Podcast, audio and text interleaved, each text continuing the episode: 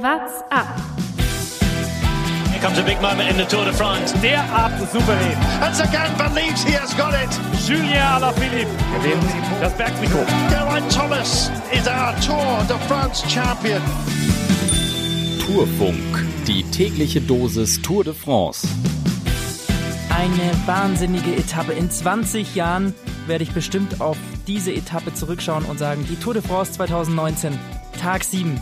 Das war der Tag, an dem ich mich gefragt habe, warum schaue ich mir das überhaupt an.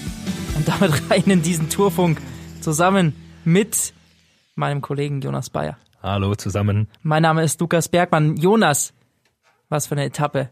Wahnsinn. Ja, war wirklich wahnsinnig.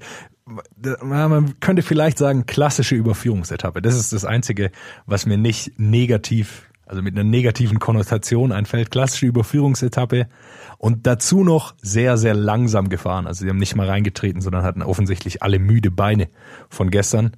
Gab eine klassische Ausreißergruppe, zwei Leute nur. Rosetto von Cofidis und Johan Ofredo von Vanti Group Coubert, der da jetzt inzwischen seit drei Tagen, glaube ich, vorne rumfährt. Sobald es flach wird, fährt er vorne raus und versucht sein Glück. Und am Ende gewinnt Dylan Gronewegen seine vierte Etappe. Eine Überführungsetappe. Auch Viviani wurde überführt. Er ist doch nicht so stark. Nein, er hat's, heute konnte es nicht beweisen, auf jeden Fall. Schauen wir noch ein bisschen auf die Kultur. Was ist denn Spannendes heute auf der Strecke passiert? Der Blick übers Lenkerband. Etappe 7.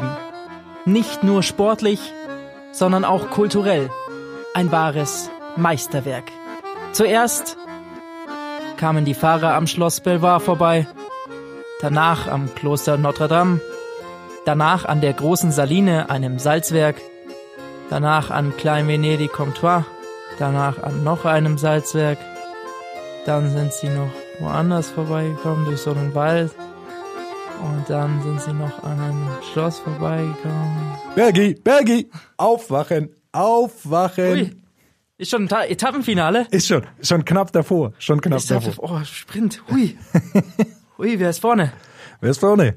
Äh, Grönewegen gewinnt am Ende, hatten wir gerade schon gesagt, aber äh, er hat's gemacht. Äh, spannendes, spannendes Finale. Aber du, du hast die Stimmung der Etappe, glaube ich, ganz gut eingefasst. genau so saß ich vor dem Fernseher. Und es war Ja. wirklich immer so, da ist ein Salzwerk, Natürlich. da ist ein Wald, da, da eine Burg und hups, auf einmal war Etappenfinale. Es ist da bei solchen Etappen muss man den größten Respekt vor den Kommentatoren, glaube ich, haben, egal von welchem Sender, dass sie es schaffen, fünf Stunden Sendezeit zu füllen, nur mit Salzwerken und äh, dem zweitgrößten Laubwald. Aber auch für uns, ich meine, wir machen hier einen 20 Minuten Podcast. Das ist mit dem, mit dem, was wir da vorgelegt kriegen, auch nicht so einfach. Ja, wir können uns zumindest Sachen rauspicken, über die wir dann über die wir wirklich sprechen wollen. Zum Beispiel die Sprintzüge. Heute hat man es äh, sehr gut gesehen. Quickstep hatte den absolut besten Zug mal wieder, waren am Ende noch mit sehr sehr vielen Leuten vorne und haben Viviani in eine wirklich perfekte Position gebracht. Aber der der konnte es gar nicht äh, äh, dann rüberbringen und ins Ziel fahren, sondern der ist kaum an seinem Anfahrer vorbeigekommen, muss ich sagen. Ich hau einfach mal eine These raus und sag, Quickstep ist für mich das stärkste Team dieser Tour. Ja, würde ich dagegen halten. Jumbo Visma ist für mich aktuell Okay. das stärkste Team. Ja, aber, die haben halt drei Etappensiege, deswegen klar. Aber von dieser Mannschaftsgeschlossenheit äh, fast noch stärker als Ineos. Ja, selbst da würde ich auch bei Jumbo Visma bleiben, wenn man wieder Wout van Aert gesehen hat, wie er gefühlt die letzten fünf Kilometer mit 65 kmh vorne weggebrettert ist. Ey, aber das ist Vote von Art. Ja, aber sie haben ihn in ihrem Team. Ja, aber das sind Man kann ihn ja nicht das, rausrechnen. Nee, das ist schon klar, aber äh, ich meine, die anderen waren zu dritt. Da war Wout von Art schon nicht mehr da. Ja, war auch nicht seine Aufgabe. Ich, ich verstehe es nicht immer so ganz, was, was Jumbo Visma macht. Scheint, jetzt hat's funktioniert mit Grönewegen. Sie postieren immer Wout van Aert relativ früh vor der Ziellinie vorne und äh, der, der hält dann das Tempo unglaublich hoch. Und heute haben sie es zumindest geschafft, ähm, dass, dass äh, Grönewegen am Ende äh, in eine wirklich gute Position kommt, um seine Schnelligkeit auch auszusprinten. Er war nicht ganz optimal positioniert, er ist von sehr weit hinten gekommen, ist einen sehr weiten Sprint gefahren, aber er konnte es durchziehen. Absolut beeindruckende Leistung von ihm. Und Geburtstagskind Calabion, der gestern 25 geworden ist, hat hat's nicht ganz gereicht. Es waren wirklich Zentimeter. Er sah zwischenzeitlich mal so aus, als wäre er vorne gewesen. Er hat auch einen unglaublichen Bums gehabt. Er war wieder eingebaut. Er war, ich weiß nicht, wie er es immer schafft. Er, jeden Sprint hat er irgendwie. Er war hinter Viviani. Genau. Ich glaube, er dachte, hinter Viviani zu bleiben, ist diesmal vielleicht die richtige äh, Möglichkeit, aber Viviani ist einfach stehen geblieben. es war auch, es war, er hat ja auch die, die richtige Position gehabt, aber er ist, er wollte nach rechts raus, aber er ist nicht richtig vorbeigekommen am Anfang. Und dann ist er unglaublich losgezogen, aber leider ein bisschen zu spät, glaube ich. Aber ja, er hat auf jeden Fall die, die Schnelligkeit hat er, da braucht man nicht drüber sprechen. Gewinnt er noch eine Etappe? Also er, er muss ja eigentlich fast. Er war jetzt dreimal bei diesen Sprintankünften echt schnell und es fehlt immer, die, jetzt war er nur noch so ein Mühe. Diesmal war er in der besten Position, aber eben trotzdem noch muss er so um Viviani rumkurven Ja, und ich glaube, das zu hat's ihm gekostet. Ja, absolut. Also äh, man sieht, man hat heute, glaube ich, gesehen, die zwei schnellsten Fahrer, wenn es wirklich flach, wenn eine flache Ankunft da ist, sind Grönewegen und äh, Caleb Ewan. Aber sie müssen in eine gute Position kommen. Das sieht man zum Beispiel bei Sagan. Boran bringt Bora bringt Sagan immer in eine, in eine wirklich perfekte Position, dann ist er, er ist nicht so schnell wie die zwei, aber er kann immer mit, mithalten mit den Jungs. Und Sagan bringt sich aber auch selbst in diese Position. Ja. Ist- muss Bora gar nichts machen. Nein. Bora hält einfach vorne das Tempo hoch und wissen, irgendwo hinter uns ist schon Sagan, der kommt schon in die richtige Position. Der weiß einfach genau, an welches Hinterrad er muss. Stimmt schon, aber er kommt, sie bringen ihn ohne viel Kraftaufwand am Anfang in eine, in eine Position relativ weit vorne, dann springt er an den hinteren Rädern, ist einfach ein herausragender Fahrer, aber er muss, er muss nicht so viel Kraft aufwenden. Das war bei Ewan zum Beispiel am Anfang ein großes Problem, dass er zu viel Kraft aufwenden musste, um nach vorne zu kommen. Da haben sie Daniel Oss, den halt immer da nach vorne fährt und Schachmann auch, der da seine Rolle auch äh, erfüllen muss. Das Fazit dieser Etappe, alle Trikots bleiben in den entsprechenden Reihen. Peter Sagan in grün, in gelb Giulio Ciccone, Weiß der auch, auch. Das weiße Trikot hat und das Bergtrikot ist weiterhin bei Tim Wellens, weil heute eben nicht viel ging in Sachen Berg. Ciccone kann man vielleicht noch sagen, hat gerade seinen Vertrag verlängert mit Trek. Äh, sehr gute Verpflichtung oder Verlängerung von Trek, glaube ich, hat das Bergtrikot gewonnen beim Giro, fährt jetzt in Gelb, äh, stark, stark von ihm auf jeden Vor Fall. allem, weil einige andere Teams interessiert gewesen sein sollen, aber er hat äh, so wortlaut wohl gesagt, bei diesem Team fühle ich mich so wohl, dann äh, bleibe ich da. Sehr also gut, absolut gut für ihn, ja. Trek auf jeden Fall ein ganz wichtiger. Der könnte auch noch für Richie Port sehr wichtig werden, wenn er weiterhin in dieser Form ist, wie er sich gestern gezeigt hat. Ja, äh, er kann ihm sicher helfen. Mal sehen, wie weit, wir besprechen es immer wieder, wie weit äh, Richie Port tatsächlich kommt. Wenn nicht, haben sie immer noch einen guten Mann, der auf Etappen gehen kann oder aufs, aufs Bergtrikot. Muss man dann sehen. Gehen wir nochmal von vorne durch. Ausreißergruppe, mal wieder die zwei. Die kennt man halt jetzt schon bei dieser Tour in- und auswendig. Äh, Paul Voss hat sich beschwert am Anfang der Etappe und meinte, ja, über die kennt man halt auch keine Geschichten mehr. Ja. Der war richtig enttäuscht, dass die beiden ausreißen. Und dachte ich so, shit, jetzt muss ich wieder über diese Leute hier ewig was reden. Ja, Johann Alfredo ist, einer vom alten Schlag, so ein bisschen, der, der hat es, ähm, so ich mich richtig erinnere, schon mal kritisiert, dass es nicht mehr viele Ausreißer gibt. Also dass man, dass die Teams gar nicht mehr versuchen, weil im Grunde jedes Team hat eigentlich jemanden dabei äh, für, für einen Sprint oder fürs Gesamtklassement oder sonst was. Das heißt, diese Ausreißversuche, wo es um TV-Präsenz geht und der klassische Radsport von früher, äh, äh, ja, äh, geht ein bisschen aus oder stirbt ein Ja, es bisschen gibt aus. halt zwei Teams, die das nicht haben. Die, das ist halt Vanti und das ist halt Kofidis. und Katjuscha. Aber Ja, Kartusche, aber die, die schaffen es selbst nicht in die Ausreißergruppe. die sind zu groß. Doch, sie haben es schon ein paar Mal in die Ja, ist, Ausreißergruppe ist geschafft. Das darf richtig. man nicht hin. Ist absolut richtig. Das also äh, die beiden Ausreißer, ja, es war einfach abzusehen, über 230 Kilometer keine Chance. Nein, das war viel zu flach. Es gab eine kurze, kurze Möglichkeit, also man hat davor schon gedacht, dass es eine Windkante gibt. Es gab einen kurzen Versuch, das auszunutzen nach dem Zwischensprint. Hat dann nicht so wirklich geklappt und äh, dann war, glaube ich, auch die Distanz noch zu weit äh, für, die, für die Teams, die das versucht haben.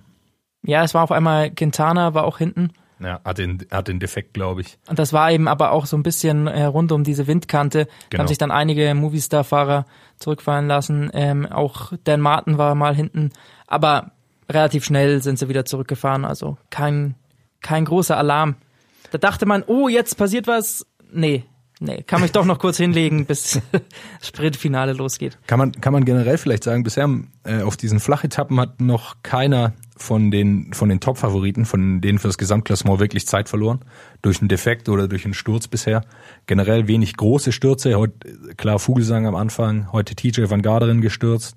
Gibt schon wieder so einzelne Stürze, immer wieder Buchmann auch. Aber der große Sturz ist zum Glück noch ausgeblieben, muss ich sagen. Gefällt mir ganz gut soweit. Dann schauen wir doch mal, was es auf dieser Etappe für Highlights gab. Es, und natürlich auch negative. Ausreißer und Ausrutscher. Ausreißer. für mich heute jemand, der etwas gegen diese Langeweile tut, der äh, wenigstens versucht, da Spannung reinzubringen, auch in solche Flachetappen. Und das ist der Hersteller der Funkgeräte. Es gibt ja auf Twitter die Forderungen, warum nicht einfach mal den Teamfunk wieder abschaffen, dann kommt ein bisschen mehr Spannung rein. Und die Hersteller dieser Funkgeräte, Die die tun tun, alles. wirklich alles dafür. Es gab bisher, glaube ich, noch keine Etappe, wo nicht am Anfang mindestens zwei bis drei Fahrer zurück zum Team wagen mussten und irgendwas an diesen Teilen wieder umstellen musste. Ich weiß auch nicht, vielleicht hat Johan Ofredo auch ein bisschen seine Finger da im Spiel. Vielleicht will so. er nicht immer, vielleicht und Rossetto vielleicht auch. Vielleicht wollen sie nicht immer zu zweit vorne sein. Wollen es vielleicht ein bisschen manipulieren, dass sie auch mal zu viert eine kleine Gruppe da vorne machen können. Also auf jeden Fall das äh, für uns heute der Ausreißer und ein Ausrutscher. Du hast es so treffend bezeichnet, ein Rausrutscher. Ja, im weiteren Sinne auf jeden Fall ein Rausrutscher. Äh, es gab einige Strafen. Äh, 200 Franken mussten die, die Jungs bezahlen fürs Urinieren am Rand. Das waren Isagier, Kreuzweig und Perisson. Die haben, die haben da quasi am Straßenrand gepinkelt, was natürlich auf so einer langen Etappe auch mal sein muss. Das war gestern. Das Ganze, also die Strafe wurde für gestern ausgesprochen. Und zwar darf man nur da pinkeln, wo keine Zuschauer sind. Und da muss man sagen, liebe ASO, habt ihr schon mal eure Rennen gesehen? Ich weiß nicht, ob es bei allen Rennen so ist, aber wenn man sich die Tour de France Also bei der anschaut, Tour de France. Ja, Wo sind, sind- keine Zuschauer? es sind überall Zuschauer, außer wenn es sehr steil bergab geht. Und da will man auch nicht pinkeln, glaube ich. Schön mal anhalten an so einer Schlucht. Ist nicht das Wahre. Deshalb ein klarer Ausrutscher. Bitte diese Regel abschaffen. Die versuchen wirklich alles. Aber wenn so viele Zuschauer sind und man dringend aufs Klo muss, ah, besser so.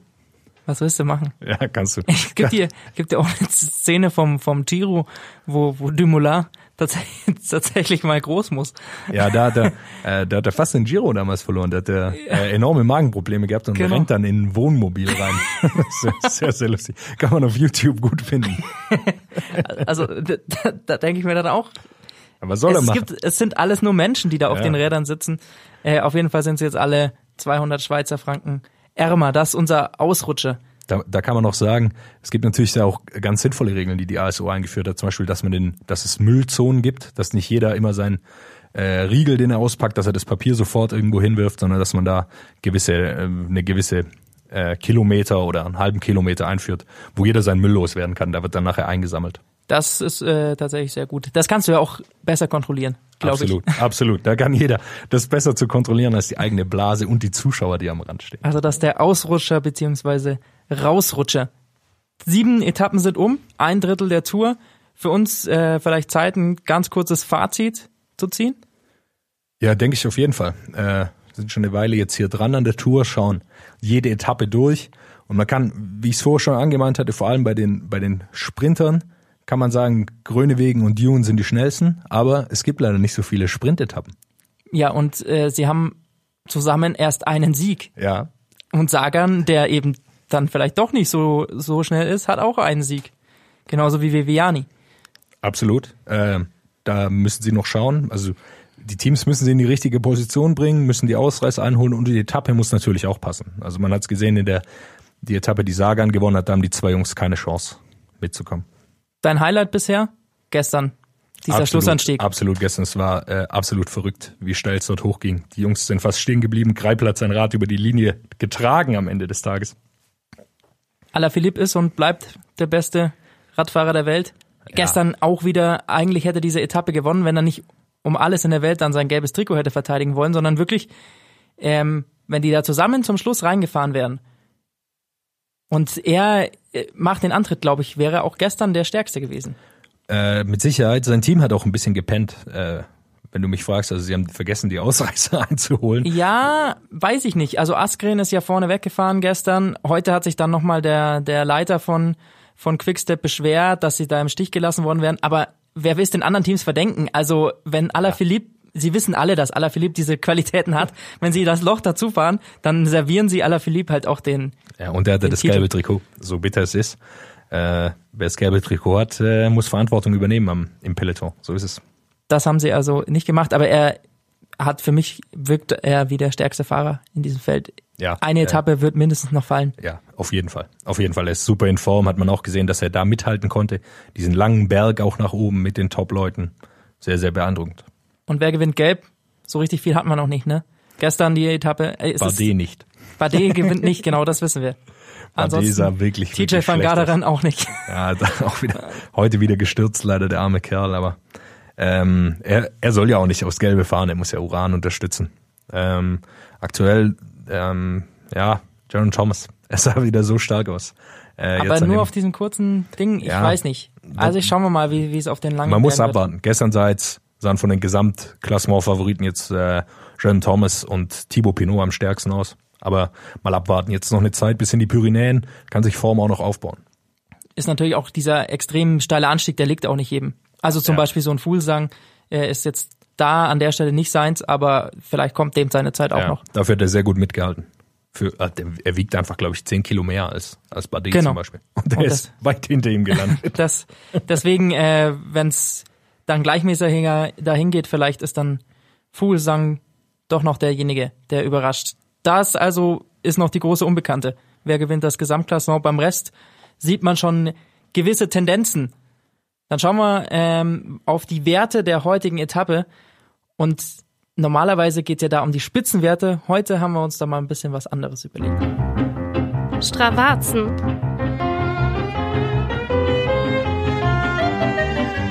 Und zwar haben wir uns gedacht, schauen wir doch mal, die sind ja heute wirklich auf den ersten, ja, sind wir ehrlich, auf den ersten 200 Kilometern komplett getrödelt. Äh, Durchschnitts-KMH war nach vier Rennstunden bei 35 kmh. Ja, irgendwann nach 150 Kilometer war unter 35, wie du es schon gesagt hast. Und das ist verrückt langsam. Auf Also- einer kompletten Flachetappe. Die hatten ja eigentlich mit 40 gerechnet, mit durchschnittlich 40 Ja. kmh die, die Veranstalter. Deswegen schauen wir mal auf ein Segment. Und zwar haben wir uns da ein äh, Segment rausgesucht. Relativ unspektakulär, war so bei Kilometer 155. Also wirklich etwas, wo sie, wo sie noch so dahin gerollt sind. Das Segment Segment ist 1,8 Kilometer lang. 2% Steigung, also kann man vernachlässigen. 35 äh, Meter Höhenunterschied. Ging relativ flach, schon leicht ansteigend. Also, dass da die absoluten Spitzengeschwindigkeiten nicht erreicht werden, äh, ist okay. Ich sag mal, wie, wer bei diesem Segment den Com hat. Und zwar vom 27. Äh, Mai 2017. Anthony Rappot.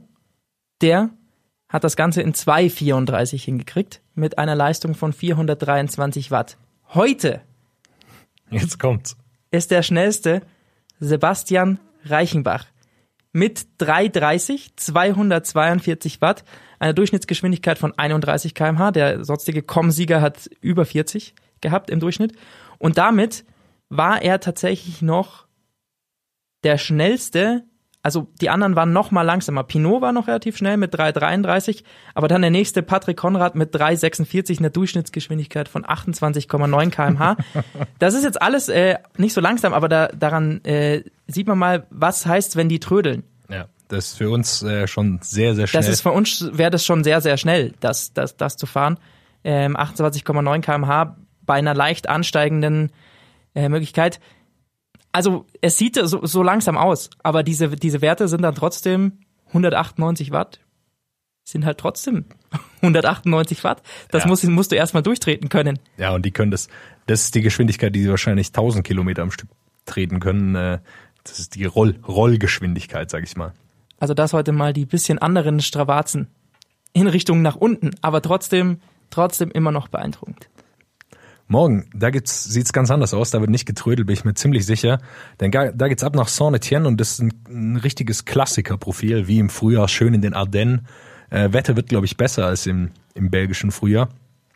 Aber ähm, es gibt einige Rampen drin, richtige Anstiege, 3800 positive Höhenmeter äh, komplett, verteilt das Ganze auf 200 Kilometer. Wird also ein harter Tag, glaube ich. Was meinst du? Definitiv. Schauen wir mal, ähm, ja, für Gesamtklassement ist es vom Terrain einfach nicht, nicht steil genug, nicht zu hohe Berge. Ist schon ein absolutes Klassikerprofil. Also so ein Sagan wird es vielleicht dann doch auch mal schwer haben. Ja, vor allem am Anfang. Ich glaube, am Ende ähm, gar nicht mehr so. Die Frage wird der Anfang sein. Wer kommt da wie? Da sind die An Anstiege noch höher und länger. Äh, da ist die Frage, wer wie mit drüber kommt, wie schnell wird überhaupt gefahren. 13 Kilometer vor Schluss gibt's dann nochmal eine Rampe und dann geht's noch so ein bisschen bergab, nochmal mit, mit kleinen Gegenanstiegen, aber hauptsächlich bergab. Und ich glaube, an dieser 13 Kilometer Rampe, da wird man dann sehen, wer da noch vorne sein kann, wer noch Kraft hat, weil 3800 positive Höhenmeter, das ist schon ein Wort. Da geht's, geht's schon richtig, richtig ab. Mal sehen, was ist dein Tipp, Bergi? Hast du einen?